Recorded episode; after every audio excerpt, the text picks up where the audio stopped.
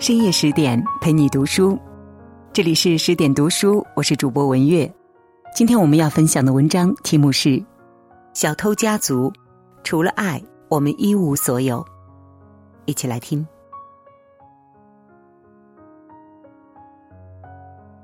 因为自己淋过雨，所以总想为别人撑伞。这句话用来形容《小偷家族》这本书里的人物，最贴切不过了。书中的六个人，他们虽然有着不同的出身背景、不同的命运、不同的人生经历和性格，但他们同样是社会底层的人，同样遭受过生活的磨难和挫折。他们各自带着伤疤走到一起，成为一家人。即使自己本身已经伤痕累累，却依旧对其他人慷慨赠予爱意和温暖。就像豆瓣上一位网友评论的这样。他们把伤疤埋进土里，却把羁绊和爱留在心里。这也是本书作者失之愈合想传达给读者的东西。平凡人的生活中没有英雄，但即使是不那么美好的世界，也会有忽然变得美好的瞬间。比如那些被爱的瞬间，比如那些家人闲坐、灯火可亲的瞬间。生活并没有那么糟糕，纵然太阳下山了。夜里还会有万家灯火亮起。有句话说：“有血缘的不一定能成为家人，但是互相依靠、用心对待的一定可以。”深以为然。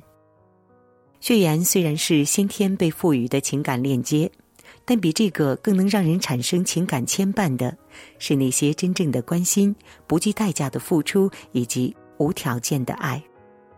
就像小偷家族里的这家人，他们虽然没有血缘关系，但彼此之间也互相守护、互相温暖、互相珍视。他们不是亲人，却胜似亲人。身为家里的长辈，奶奶出枝会在早上早早的泡好茶，等儿子阿志出门时，就把保温杯给他，叮嘱他万事小心。身为家里唯一的成年男子。既是儿子，也是爸爸的阿志，虽然在工作上不着调、好吃懒做，但是呢，他也全身心维护着这个家庭，为人善良、简单。出门时，他会随手带走玄关处的垃圾袋；遇到被父母遗弃在路上的尤里，他也毫不犹豫的将他带回家，又毫无怨言的供他吃住。身为家里有着绝对话语权的妈妈。信代明知道这个家家徒四壁、朝不保夕，却依然乐意接受尤里。特别是当他知道尤里是被亲生父母丢弃的时候，便暗下决心，坚决不让尤里回去再遭受他们的虐待。后来，为了让尤里继续在家里生活，不被别人发现，他甚至不惜放弃自己的工作。小姨亚纪和哥哥祥太也对尤里照顾有加，特别是祥太。自从尤里加入了这个大家庭，他就开始慢慢的关心、保护这个小妹妹。他最喜欢的可乐饼，自己都舍不得吃，却愿意都分给尤里。这一家六口人，他们表面上以家人自居，但实际上他们丝毫没有血缘关系。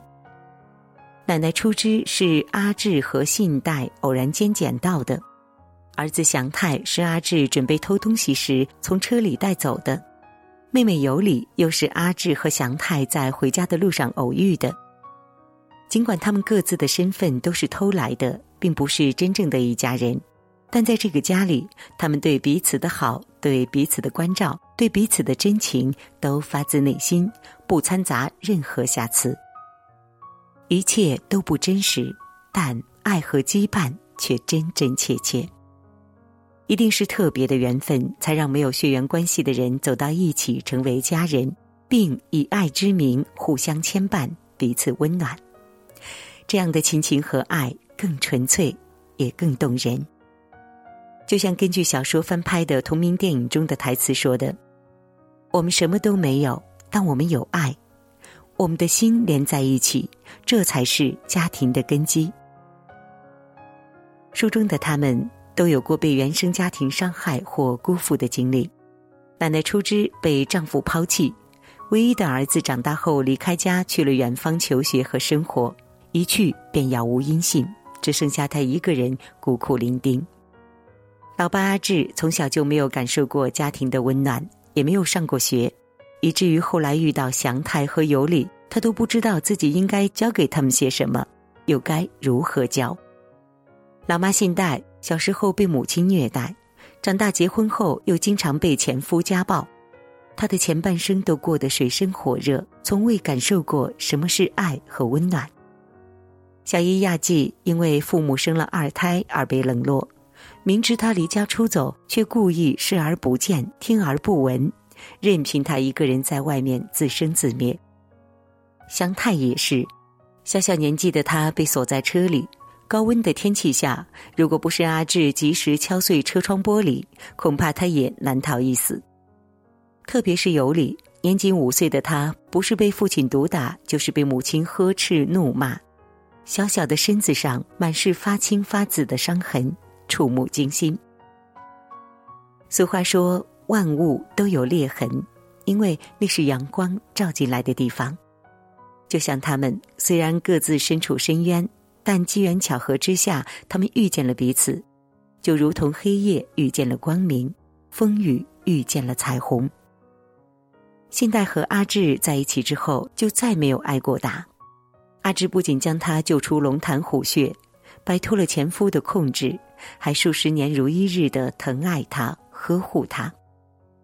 初枝被捡回家后，老年生活有了保障，不仅有儿子，还有儿媳为他养老送终。亚季遇到初枝，不仅有了落脚之地，还感受到了家的温暖。尤里被阿志和祥太捡回之后，全家人都无比的怜惜和宠爱他，信代更是把她当成亲生女儿一样。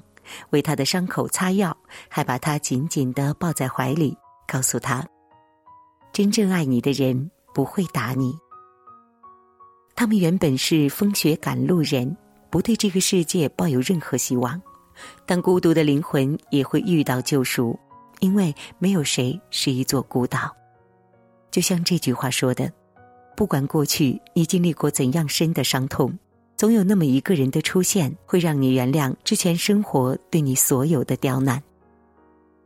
是的呀，心里很苦的人，只要一点点爱就能被填满，而那些被爱过的瞬间，会在生命长河中永远发光，生生不息。当初信代和阿志决定留下有礼的时候，奶奶出枝就跟他们说过，这样的日子不会持续太久的。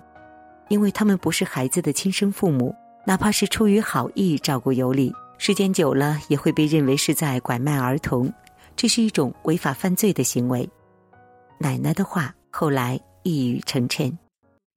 在一次寻常偷东西的过程中，尤里因为逃跑不及时，差点暴露了。祥太为了不让妹妹被抓到，也为了不想让妹妹再做这种违法的事情，而故意露馅儿被店家看到。他当时明明不想吃橘子，却有意当着超市老板的面拿起了很多橘子，还不顾人家的警告，拿起橘子就往外跑。跑到高架边，他纵身一跃，摔伤了。警察也随之而来。一番追问下，不仅发现了半年前就失踪的尤里，还发现了前段时间寿终正寝却被他们埋在家里的初枝。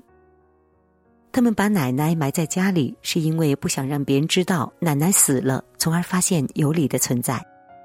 但是对于不知情的人来说，他们这样做就是犯罪了。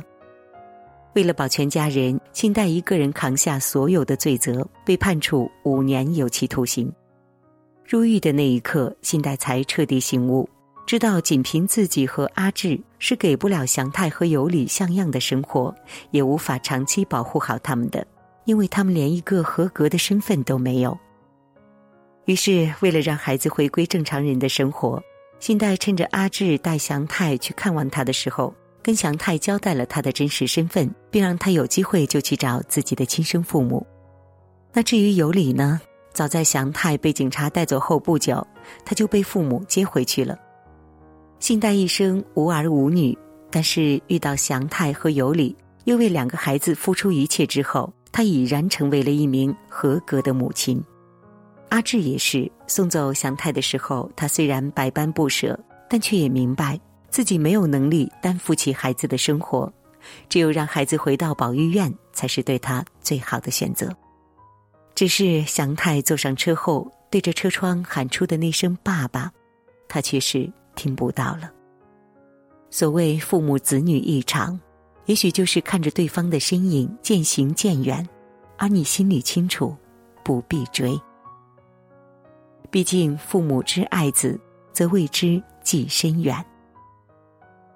放手让孩子去成长，去过属于他们的人生，也是一种成全和爱。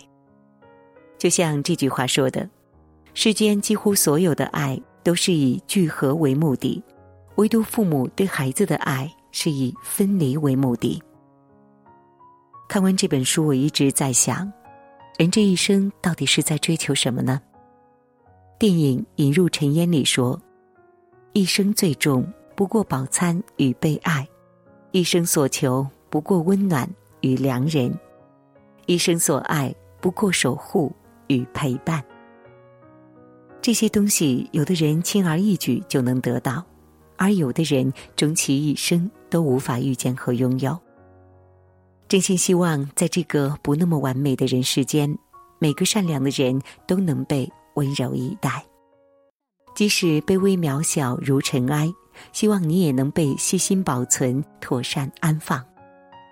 愿你晚归时，家里有人为你留盏灯；愿你如临深渊时，身边有人拉你一把；愿你身在大雨中时，有人能及时为你撑伞。希望不管走到哪里，走多远，只要回头，家就在身后等你。家人永远是你避风的港湾。